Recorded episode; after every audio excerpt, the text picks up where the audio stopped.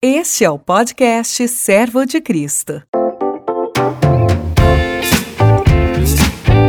Hoje começaremos uma série de três episódios com Isaac Sixu, Sandro Baggio e Zé Bruno. O tema da discussão é a teologia pública responsável. Olá, você está no podcast Servo de Cristo com mais um episódio, desta vez falando sobre teologia da missão e a teologia pública responsável.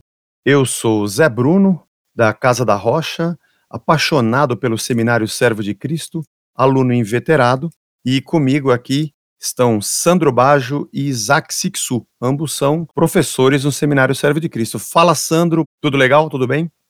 Boa tarde, Zé Bruno. Muito bom estar aqui com você e com o Isaac também, para a gente conversar sobre esse tema da teologia da missão e a teologia pública responsável. E é realmente um prazer poder falar sobre isso e falar sobre isso com pessoas tão especiais como vocês. E aí, Isaac, tudo bem? Fala, Zé, tudo bem com você, querido? Muito bom estar com você aqui, também com o Sandro. Quero já também agradecer o Simon aí, que está na nossa parte técnica aqui da produção. Enfim, para mim é uma alegria, é uma honra poder me sentar com vocês e, aprender um pouquinho com cada um de vocês, na experiência de vocês, e debater um pouquinho esse tema que é tão importante para a igreja hoje, tão importante para o mundo acadêmico. O seminário se dispondo a discutir esse tipo de tema é algo extremamente importante e válido. Talvez no momento que nós vivamos hoje no Brasil seja, acho que o assunto mais relevante que a gente tem hoje, dada o embate que nós temos dentro da igreja, ou vamos dizer assim, do movimento evangélico brasileiro, né? É, teologia pública, todo mundo hoje está usando a Bíblia para afirmar seus pensamentos, seu tipo de ideologia, seu viés social, político. Como é que vocês têm visto hoje nesses dias? Estamos em 2020, eu não sei quando vão ouvir o nosso podcast, mas você que é nosso ouvinte, nós estamos em plena pandemia, Estamos em novembro de 2020, no comecinho de novembro de 2020.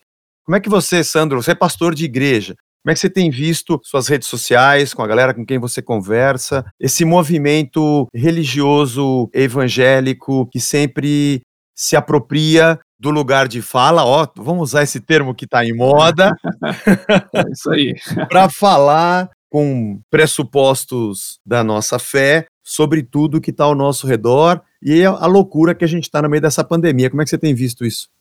Poxa, Zé, eu confesso que eu vejo isso com um misto de alegria, por um lado, e muita tristeza e até decepção por outro. Eu, eu sou assim, né, sou talvez o mais velho aqui dentre nós três, e eu, poxa, né, eu acho que você não é tão velho quanto eu, mas com certeza... Deve... Agora vamos revelar. Vamos falar de idade. Eu vou fazer 53. Ah, não, então eu ganhei, eu tenho 54. Ah, é mesmo? Poxa vida, cara, é, olha só. É que eu durmo no formol. Você dorme no formol, com certeza. E você, Isaac? Eu tenho 35, vou fazer 36, então eu não tenho que estar tá nessa mesa, então. tá certo, Isaac. Olha, chamou gente velho, mandou a gente pra mesa da terceira idade, meu. Pois é, cara. Olha só. então, Isaac, algumas coisas que a gente vai falar aqui você sabe por leitura, talvez. É, talvez só por leitura. E olhe lá. Mas então, vai voltando lá então, legal, é bom saber isso, Zé, porque aí você realmente consegue se relacionar bastante. Acho que lá no começo da década de 80, né, quando a igreja começou a crescer, porque acho que na década de 70 o, evangelicalismo era muito pequeno no Brasil, né? Uhum. É a impressão que eu tenho, pelo menos nos meus anos de escola e tudo, assim. Né? Na primeira série eu era o único crente, sei lá, na primeira, segunda, terceira, eu era o único crente da sala, né?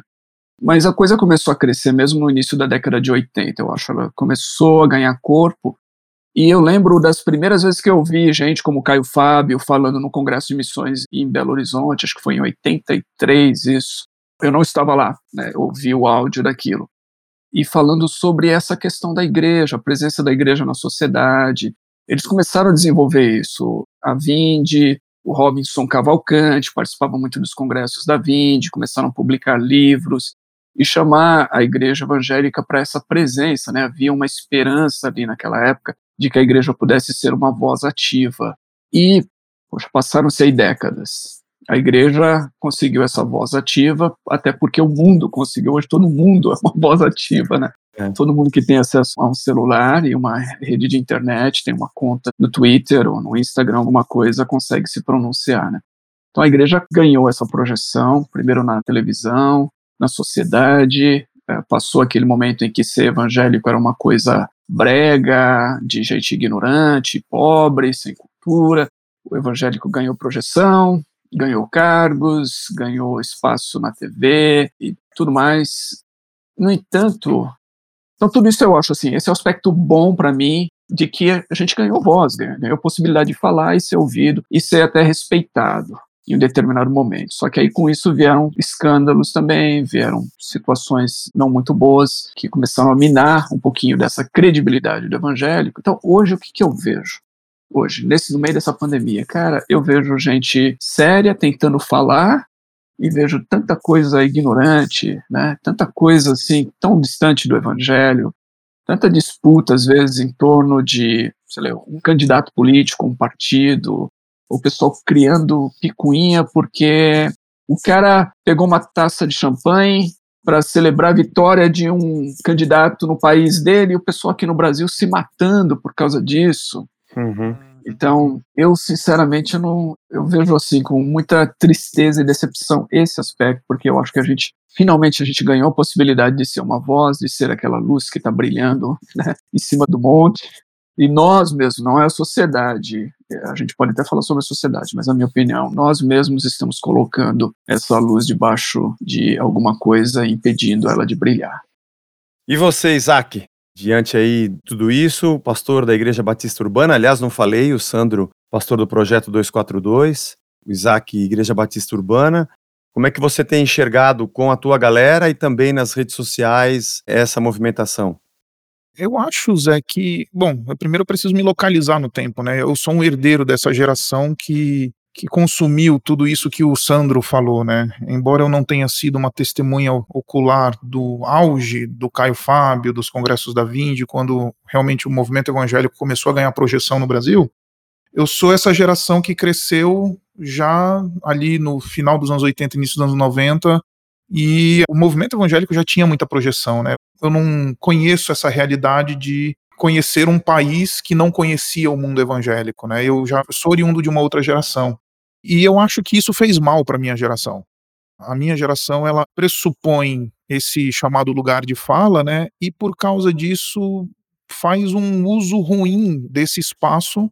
É, eu diria pelo menos duas coisas. Eu acho que a, transformaram a teologia pública em uma apologética sem coração. Uhum. E esse é o primeiro movimento. E confundiram os conceitos de teologia pública com teologia política. Embora sejam áreas que da teologia que eventualmente se interseccionem, né? Elas são coisas diferentes, são propostas diferentes. Uma coisa é a teologia política, outra coisa é a teologia pública, né? E hoje, basicamente, aquilo que a gente conhece como teologia pública é teologia política, porque o diálogo na esfera pública ele é essencialmente político hoje, graças a esse movimento aí de polarização que a gente vê na sociedade como um todo. Uhum. Então, quando eu olho para as redes sociais, quando eu olho para o corporativismo evangélico, tanto de um lado quanto do outro, o corporativismo evangélico dos ditos progressistas, o corporativismo evangélico dos ditos conservadores e etc. A conclusão que eu tenho, como alguém que vem dessa herança de Caio Fábio, Robson Cavalcante e outros grandes da história aí que lutaram, labutaram tanto para que o evangelicalismo brasileiro tivesse algum respeito social, quando eu olho para isso, eu, eu fico com, com, pena. Eu vejo a minha geração, a minha igreja é uma igreja essencialmente jovem, né? uma igreja de basicamente jovens casais com filhos pequenos. E eu olho para o tipo de interesse, ou o tipo de debate, ou o tipo de contribuição que a, a minha geração está oferecendo, eu fico bastante entristecido, porque a gente tem uma sensação de que a gente não entendeu o que é o papel da teologia pública, a gente precisa talvez revisitar Atos capítulo 17, quando o apóstolo Paulo se coloca diante do Areópago e vai para a Ágora, ali em Atenas. A gente precisa revisitar o testemunho apostólico na sociedade em Éfeso, ou eventualmente revisitar até o antigo Israel, o movimento do profetismo no antigo Israel, quando os profetas são chamados por Deus para, enfim, denunciar e falar à sociedade israelita antiga. Esses paradigmas bíblicos, eles foram esquecidos e substituídos simplesmente por referenciais teóricos e políticos, né? Então, ou você está navegando na onda do Olavo de Carvalho e na onda do conservadorismo, assim, bem, bem ruinzinho, assim, ou você está no materialismo histórico dialético. E aí você fica discutindo política, ele sim, ele não, Biden pro Trump e etc. E isso é a teologia pública no Brasil, infelizmente. No meio disso tudo, nós temos o rebanho. Uhum. É o galera que a gente cuida, né, como pastores.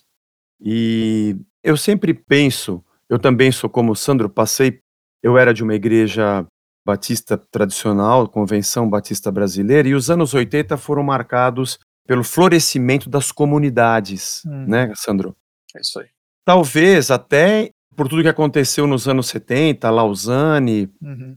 a ideia de uma igreja que se responsabiliza e que olha o seu papel na sociedade. Nós temos nisso aí o meio de comunicação, as artes e a música, principalmente, sendo um vetor disso tudo.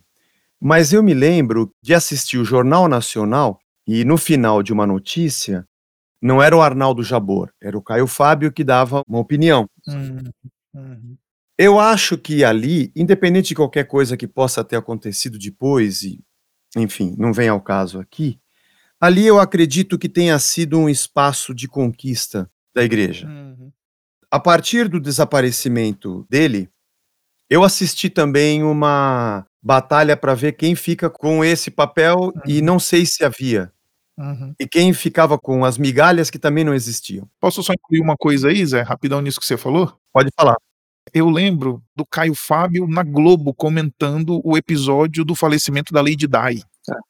Olha só. E ele sendo entrevistado pelos jornalistas da Globo, ele dando entrevista e falando, ele sendo a voz representativa evangélica ali no início dos anos, final dos anos 90, né? Início dos anos 2000, quando ela faleceu, era o Caio Fábio, a figura que era buscada continuamente naquela época, né?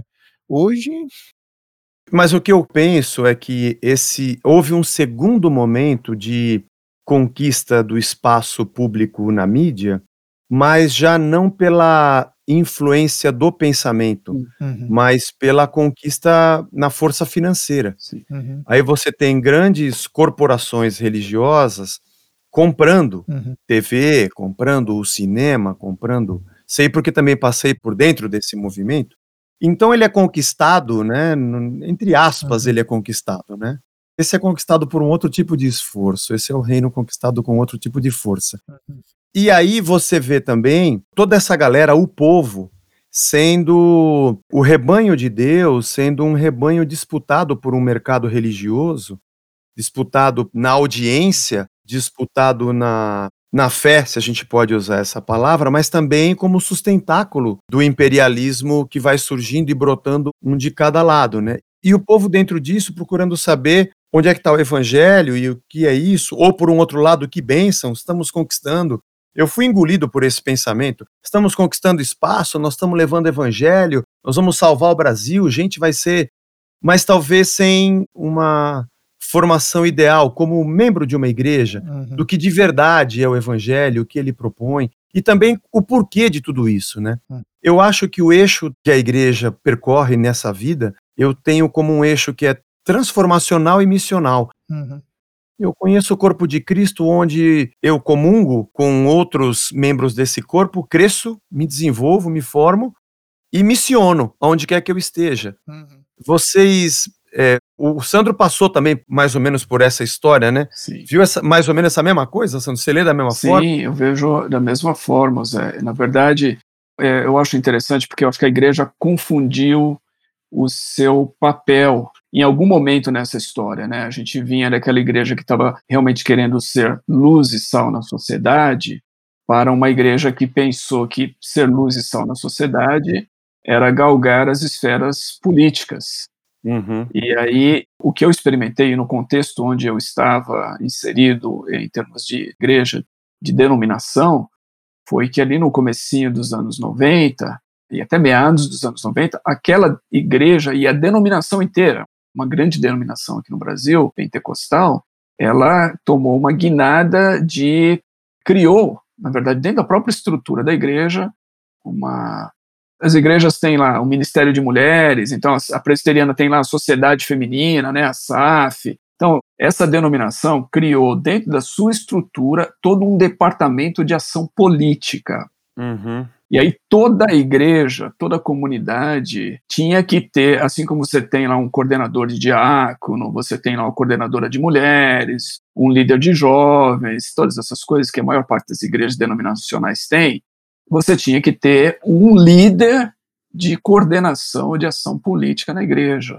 Você entendeu? Uhum. Uhum. Então, para mim, ali foi o momento em que a igreja começou a perder e ficar confusa sobre o seu papel, achando que a mudança que ela deveria causar no mundo viria através dessa influência política. Uhum. É. é uma maneira de enxergar o caminho pelo qual eu chego lá, né? Parece que, de uma certa forma, meio velada, ou o púlpito ou a vida cristã são insuficientes para que eu possa. Digo isso como povo, né? Como povo. Porque aí você não tem mais o caminho político, ele é meio que canonizado dentro da instituição, né? Ele vira uma, um ministério. É. Não que tudo que não façamos seja um ministério, tudo é uma vocação de Deus, né? Mas você acaba misturando interesses, eu acho. Uhum, sim. O Isaac, você chegou a pegar um pouco disso, desse início, Isaac, depois dos anos 90, eu peguei, forte. Eu peguei bastante, inclusive, desse início, né? Dessa inversão da vocação da igreja, né? Como você bem disse, né, Zé? Chegou um momento em que a igreja ela decidiu estabelecer a sua influência por meio da construção de impérios né, eclesiásticos. E eu volto no início da sua fala, né? Nós somos pastores, nós estamos lidando com gente real, crente que quer servir Jesus de maneira uhum. honesta, sabe? A gente não está lidando com gente dentro das nossas igrejas tem lá os seus bodes, mas de maneira geral nós estamos lidando com ovelhas que querem de fato servir Jesus e agradar a Deus e querem encontrar um norte, uma bússola para como se pronunciar e como dar razão da esperança que há em vós, como diz o apóstolo Pedro, publicamente, no seu trabalho, uhum. na faculdade, na academia, onde quer que esteja. E eu tenho visto que desde ali o final dos anos 90, início dos anos 2000, que é o meu loco ali histórico, as pessoas elas tinham esse movimento de influência, de conversa teológica ou conversa pública da fé cristã, dizer, olha, eu sou de tal igreja, eu sou de, eu pertenço, eu sou ovelha de tal pastor. É, e eu acho que a gente precisa mudar ou começar a trabalhar para que haja uma mudança no sentido de que o indivíduo mesmo ele se veja como um agente que representa o reino onde quer que ele esteja, uhum. independente da membresia ou do movimento eclesiástico que ele esteja ligado ou qualquer outro movimento do tipo. Pelo menos eu tenho visto a gente dizer para as pessoas muitas vezes armar apucas evangélicas, né? Fala, olha, pega o teu amigo do trabalho e aí você vai fazer alguma pronunciação de sobre alguma coisa do reino, do evangelho, da fé, leva para o teu pastor ou faz alguma coisa do tipo, porque essa é a teologia pública que você tem para fazer. E se não é isso, uhum. é, vamos eleger um presidente evangélico, vamos eleger prefeitos evangélicos, vereadores evangélicos, e isso, cara, tem feito tanto mal para a igreja que o meu sentimento hoje, ele é agridoce porque eu ainda sou uma pessoa profundamente apaixonada pela igreja do Senhor Jesus, mas profundamente triste também no que se tornou esse testemunho público da igreja evangélica hoje, né? É. Mas ao mesmo tempo, talvez nós estejamos diante de um quadro meio que impossível, né, de se de se mudar. Eu hoje em dia acredito muito mais no desligamento mútuo uhum. de esse movimento monolítico se desfazer do que conseguirmos, eu acho impossível. Nós já temos uma disparidade muito grande. Na verdade, eu acho que esse bloco já explodiu. É. Uhum. Ele já não existe uhum. mais. Nós temos uma insistência nele, mas eu acho que ele já não existe. E acho que a própria leitura sociopolítica do lado de fora das quatro paredes também já viu. Uhum. Uhum. Já percebeu, né? Nós é que não percebemos e por algum motivo dos mais puros possíveis, do amor e a paixão pelo corpo de Cristo, a gente mantém isso. Mas muita gente me procura com dúvida, né? Uhum. Agora estamos diante de uma eleição, né? Uhum. Como é que eu voto? Como é que eu não voto? O que, que é a vontade de Deus? O que, que não é a vontade de Uhum. Deus? e é interessante, né? Uhum. Quem é o candidato de É, Deus, uhum, né? uhum, Eu costumo dizer nenhum. Mas quem é o candidato perfeito? Eu digo, ninguém um de nós é perfeito. Uhum. Mas quem é o candidato certo? Eu digo, não tem ninguém certo nesse mundo. O único que tinha, nós matamos e o nosso pecado o colocou na cruz. Eu tenho procurado, e essa tem sido minha observação nesses 10 anos da igreja, do que o evangelho é capaz de fazer quando nós sistematicamente só expomos o evangelho a cada domingo, semanalmente, e como floresce uma comunidade em torno dele para dar resposta, como você acabou de falar, Isaac, para dar resposta uhum. a esse mundo da fé uhum. que está em nós, né? Uhum. Porque eu acho que tanto qualquer um de nós aqui dorme com essa preocupação, né? Eu tenho gente aqui que vai ser inquirida. Uhum. E quando ela pega o ônibus, quando ela chega no trabalho, na família dela, no almoço da família, no aniversário do sobrinho, vão perguntar para ela: em quem ela votou, por que ela pensa nisso, por que ela pensa naquilo, e muito facilmente são cooptados por pensamentos que rodeiam. E é uma guerra ingrata, né? Uhum. Você, durante 40 minutos num domingo, fazer isso e 24-7 é, ele tá na internet ouvindo todo tipo de coisa, né? Uhum. Uhum. Sim. Uhum. Eu gosto de. Teve uma, uma pessoa aqui esse final de semana, né? Visto que na semana que vem a gente vai ter as eleições municipais, né? Nesse próximo final de semana, na verdade. Teve uma pessoa que chegou para mim e falou assim na igreja, falou: "Pastor, você já percebeu como quando o nosso candidato ele vence a eleição, a gente diz que a sua autoridade foi instituída por Deus. Agora, quando o nosso candidato perde a eleição, a gente diz que o outro que ganhou, Deus permitiu que ele tenha subido ao poder. E eu acho que essa fala dessa ovelha minha nesse domingo para mim, ela me despertou para uma reflexão muito interessante que a gente tende a, a ter uma visão, no fundo, estou tentando aqui pegar o que está por trás dessa discussão da teologia política. No fundo, no fundo, a nossa visão de reino, ela é uma visão que não é bíblica. E quando a gente começa a ensinar para as pessoas a soberania de Cristo sobre todas as coisas, e aqui eu estou pensando aqui nos termos de Abraham Kuyper e etc e tal, quando a gente começa a falar de um reino que não depende de força política, que não depende de lobby evangélico, que não depende de estrutura eclesiástica, que não depende de poder econômico, e aí a gente começa a ensinar isso para o povo de Deus, parece que, de fato, começa uma revolução dentro da igreja. E eu acho que esse é um negócio que todo pastor devia estar focado. É, teologia pública, se a gente está falando aqui de contexto eclesiástico, ela tem que nascer no seio da comunidade, ela tem que nascer dentro da comunidade, ela tem que ser um movimento da comunidade. E eu não sei se vocês já perceberam, mas no Brasil, as figuras que a gente toma como referência de reflexão pública teológica são pessoas que quase não têm relacionamento nenhum com a igreja. São pessoas que não têm cheiro da igreja, não têm cheiro de ovelha, são pessoas que são poucos aqueles que são pastores, que estão debaixo, que estão dentro da comunidade, servindo pessoas, preocupados em ver a edificação da igreja do Senhor Jesus Cristo. Uhum. Poucos são esses eu diria que o mainstream evangélico, quando a gente olha para as figuras que a gente toma como figuras públicas da teologia cristã ou da fé cristã, quase todos eles ou estão envolvidos em ministérios eclesiásticos praticamente irrelevantes, ou são pessoas completamente desconectadas da realidade da igreja. Porque não entenderam o poder do evangelho do reino sendo proclamado no seio da igreja e, a partir da comunidade, surgir uma teologia pública dialogal, estética, que renova, que transcende esses paradigmas que a gente acabou de falar, da política, da economia, da influência social e etc e tal, do like do Facebook, do like do Instagram, transcende tudo uhum. isso.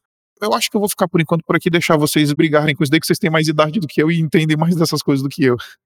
Não, eu acho interessante porque dentro daquilo que a gente falou até agora, e eu estou pensando aqui, a igreja igreja primitiva, para a gente falar, não que eu seja enamorado com o cristianismo primitivo, de forma que eu pense que aquele foi o momento da igreja perfeita. Eu não acredito nisso. Aquela igreja na sua infância, né? Uhum. Então, eu não estou pensando nela como uma coisa, um ideal ao qual a gente deveria voltar.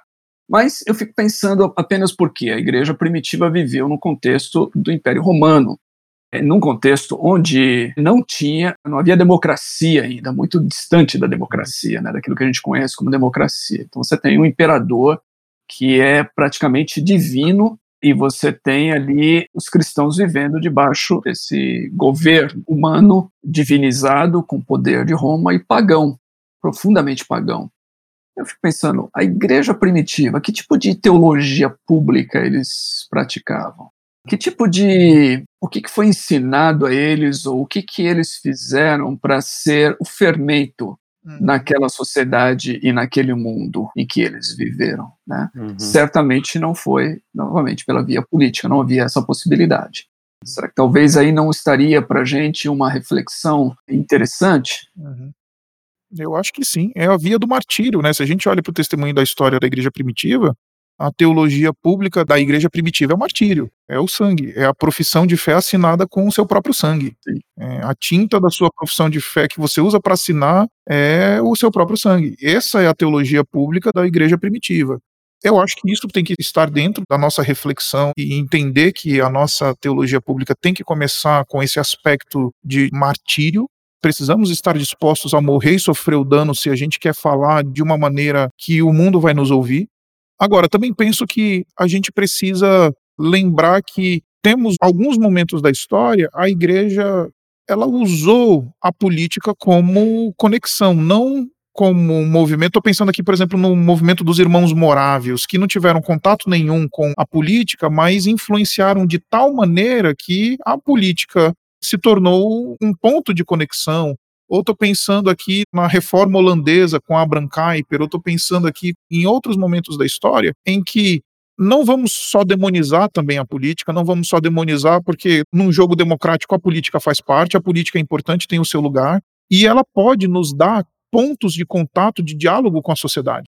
Desde que a gente não se venda a ideologia política e fique com o evangelho, eu acho que é legítimo também, nesse contexto de a gente se martirizar, também usar pontos de contato como expressão de teologia pública, aquilo que a gente chama de cobeligerância. Então, se você vê a prefeitura, eu fui procurado recentemente pelo secretário de educação da minha cidade, porque ele ficou sabendo do nosso projeto de educação e ele falou: pô, o que vocês estão fazendo é sensacional. Tem como vocês produzirem um material para que a gente possa passar isso para os professores da nossa rede pública?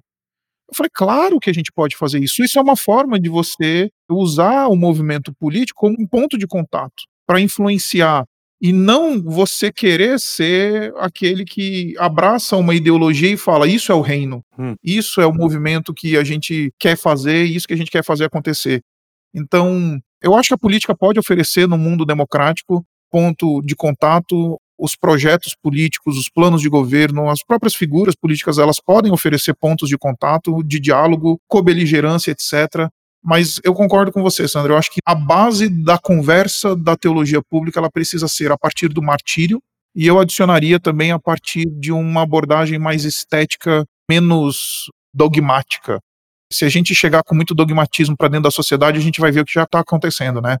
Eu acho que temos a nossa fé, não negamos a nossa fé, temos os nossos valores cristãos, temos aquilo que nós afirmamos como caro e importante a nós, mas eu acho que a via é estética e não dogmática, para que a gente possa ter algum testemunho para esse mundo de hoje. Eu acho que a nossa teologia pública, a nossa defesa de fé, o nosso posicionamento para uma sociedade secular tem que ser a partir daí, do martírio e da estética. Ah, você citou, Isaac, no início, o não entendimento do que significa o reino, né? Uhum. E eu vejo aí também um ponto frágil na formação.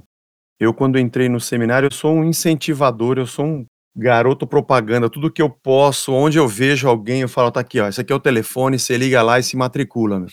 vai estudar, vai mergulhar um pouco mais a fundo. Porque todas as ideologias, e você colocou muito bem, o viés político, ou a política em si, é o caminho da polis, uhum. é o caminho da cidade, né? Uhum. É o caminho da discussão, da conversa pública uhum. sobre os problemas dela, né? Porém, se eu tenho qualquer tipo de ideologia política ou sociológica dentro do meu sistema de pensamento achando que isso é redentivo para mim, né? Que essa que a solução está nisso. Eu abandonei o evangelho, como você disse, né? Uhum. Eu já estou pensando com outros pressupostos e é muito, mas é muito fácil, dada o pouco conhecimento sobre o reino de Deus e sobre o evangelho, como é fácil alguém pular, como diz Paulo em Gálatas, para um outro evangelho, uhum. que não é o evangelho. Uhum. Encontrar redenção em outro lugar, né? que não é esse lugar. Uhum. Hoje em dia, a galera me coloca como um isentão. No sábado, eu tive um encontro com o pessoal das lives que eu faço e dizendo como não se compreende que o evangelho é supra-ideológico, que ele está muito acima. Uhum. O máximo que se consegue colocar é uma igualdade debaixo de tensão. Uhum ou uma pressão do Estado que obriga a igualdade, uhum. ou pela meritocracia do mercado que seleciona os iguais, uhum. mas sempre há uma tensão. E só o evangelho que propõe uma autossujeição, né? Uhum. Eu não sou igual a você, não, você é maior do que eu e eu me sujeito em amor e você diz, não, não, não, é você que é maior do que eu e eu digo, não, é você que é maior do que eu e nós nos sujeitamos um ao outro no temor uhum. de Deus, considerando Cristo como cabeça e servindo uns aos outros, isso saiu de moda, isso saiu do púlpito, esse martírio desapareceu da fé. Uhum. É, o triunfalismo também tem um papel importante dentro disso, né? Uhum. Ele desfez muito a ideia do reino. Parece que nós ainda esperamos um Messias que venha para tirar o César. Uhum. É verdade. Né? E qualquer um que apareça na nossa frente, nós estamos benzendo e dizendo é ele. Uhum. Principalmente se ele tiver Messias no nome, né? Desculpa. ah, é. É, não quero criar polêmica aqui, mas já criei. Mas é interessante isso aí, porque eu concordo, Isaac e Zé, eu concordo com a questão de que o problema não é a política e a gente não tem como ser apolíticos, né? Sim, sim eu volto lá no Robinson Cavalcante, primeira edição do livro dele lá, Cristianismo e Política, foi pela Vinde. Hum. E, e, foi para mim, cara, foi o abrir de olhos ali quando eu li exatamente isso, quando ele fala sobre a questão da política, da polis. Uhum. Não existe o ser apolítico, todos nós estamos conectados com as relações da cidade e todos nós então fazemos parte desse processo, né? Temos direito ao voto, inclusive, que é parte desse processo. Uhum. Né? Votar é parte do processo da gente tentar influenciar de alguma forma, para um lado ou para o outro. Uhum. Mas acho que o, o, X da questão aí é a questão da esperança né, e do reino, o que foi comentado aqui. A gente inverteu algumas coisas, a gente confundiu o reino, a gente acha que a gente vai estabelecer o reino pela via política, né?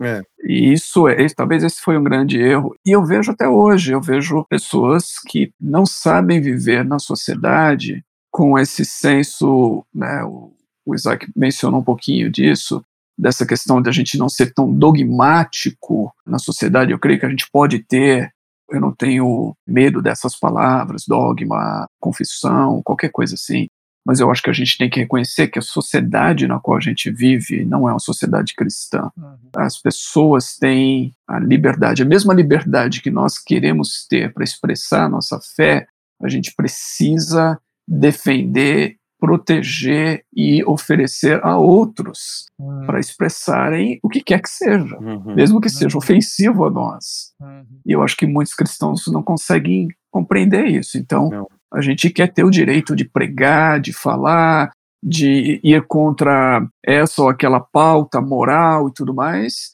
só que a gente não quer dar ao outro a liberdade de defender o que ele acredita também. É verdade. A partir desse momento, a gente está se colocando numa situação em que daqui a pouco o nosso direito vai ser cerceado. Né? Exatamente. E você tocou, Sandro, num ponto que, para mim, é o segundo movimento da teologia pública no Brasil.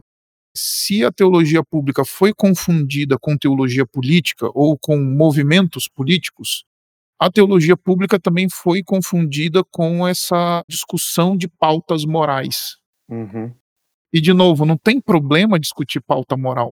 Eu não vejo como problema os cristãos se levantarem defendendo a sua visão de aborto, a sua visão de proteção da vida, a sua visão de santidade da dignidade humana e etc e tal.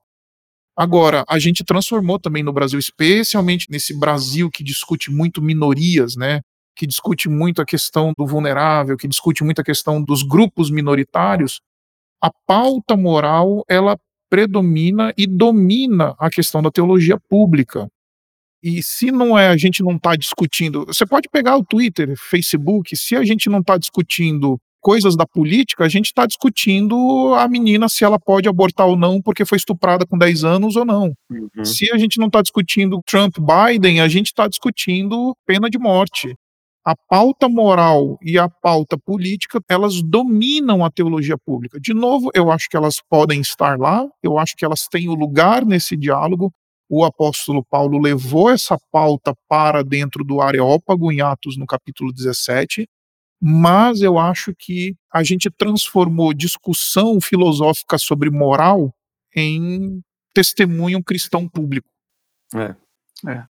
Isaac, isso não seria, desculpa, isso não seria, Isaac ou Zé, talvez quiser responder aqui a minha pergunta, mas essa pauta moral e essa forma como a gente transformou essas coisas, isso não seria querer impor sobre as pessoas a nossa crença e a nossa fé pela via da força? A partir do momento, sei lá, o que a gente fala, olha, vamos eleger um candidato, ou temos nosso candidato, temos os nossos representantes, e a gente vai trabalhar para uma lei uhum. que proíba isso, aquilo ou aquilo outro. Ah, uhum. Que a sociedade não cristã, de repente, está defendendo e querendo. Você entendeu? A minha pergunta é: será que uhum. fazer isso não é uma forma da gente tentar impor a nossa pauta moral, os nossos valores sobre essa sociedade pluralista?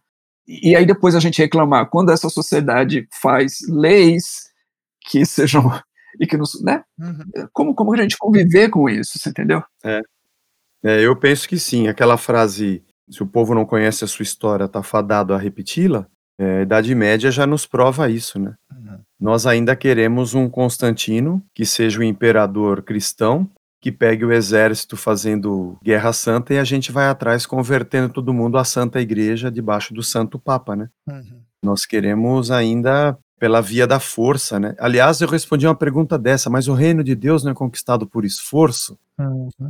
Rapaz, vamos fazer uma exegese do versículo? Vamos lá, vamos devagar, que até João Batista, Jesus disse que foi assim, é isso mesmo. Uhum. O profeta era o cara que só apanhava porque punha o dedo na cara do rei, né? Mas ele fala que depois de João, agora a gente prega o evangelho do reino. Que segue o texto, uhum. né? Lê tudo aí, né? Vê tudo. Então, essa ideia belicosa de que a gente vai ganhar na raça é assim. Uhum. E isso é um triunfo, né? Uhum. Nós transformamos a vitória do cordeiro na cruz, que conquista vidas salvas, é, numa vitória, num triunfalismo pessoal, imperialista, que trouxe gente para o nosso aprisco, né?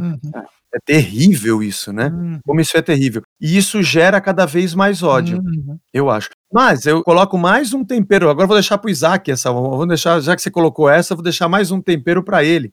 Ai, ai. Nós estamos nadando contra um tsunami, meu. Se nós cremos na metanarrativa bíblica, o bagulho vai só piorar. Uhum.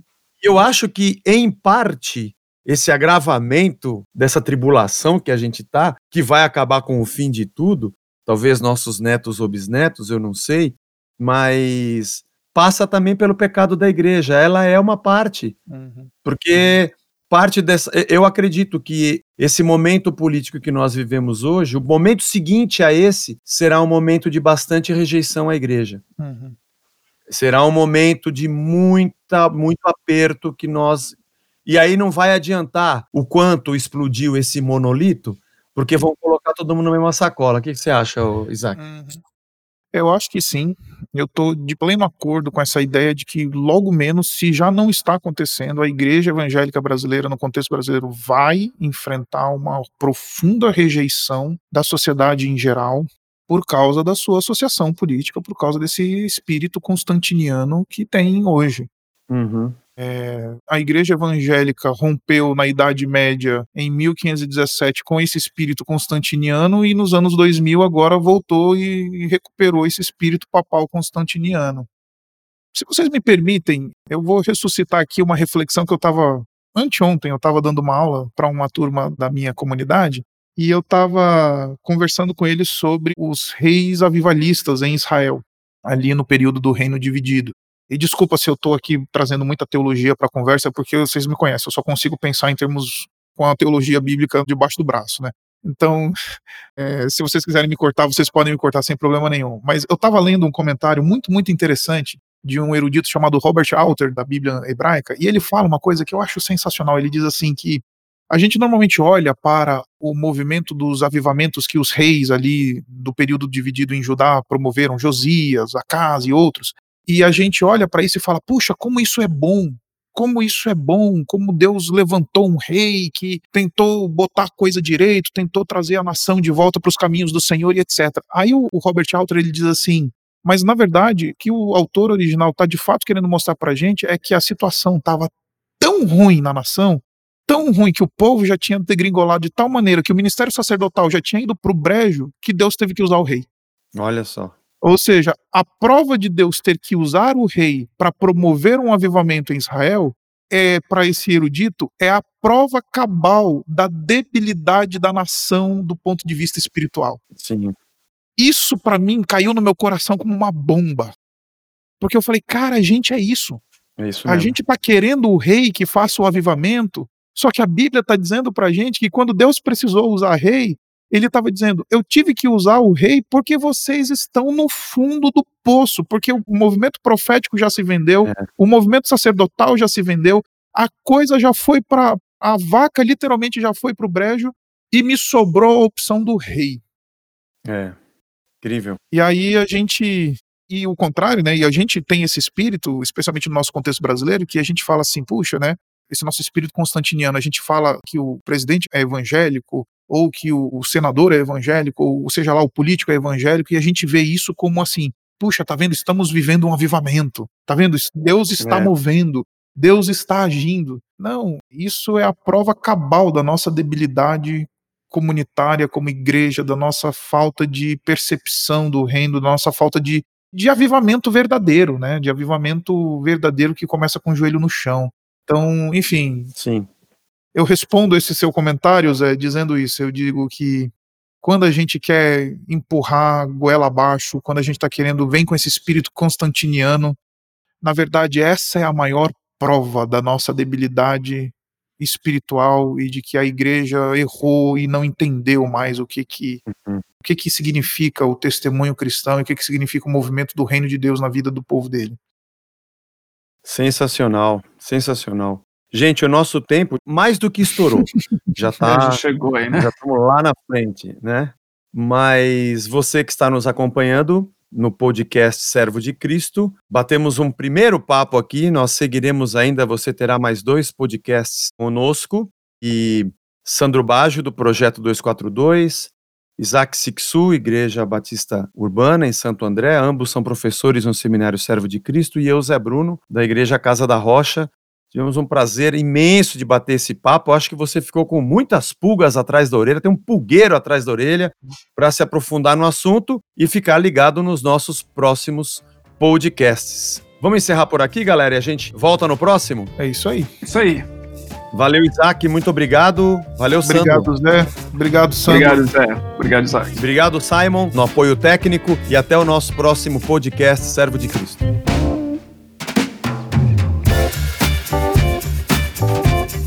Você escutou o podcast Servo de Cristo. Para mais informações, acesse o site www.servodecristo.org.br.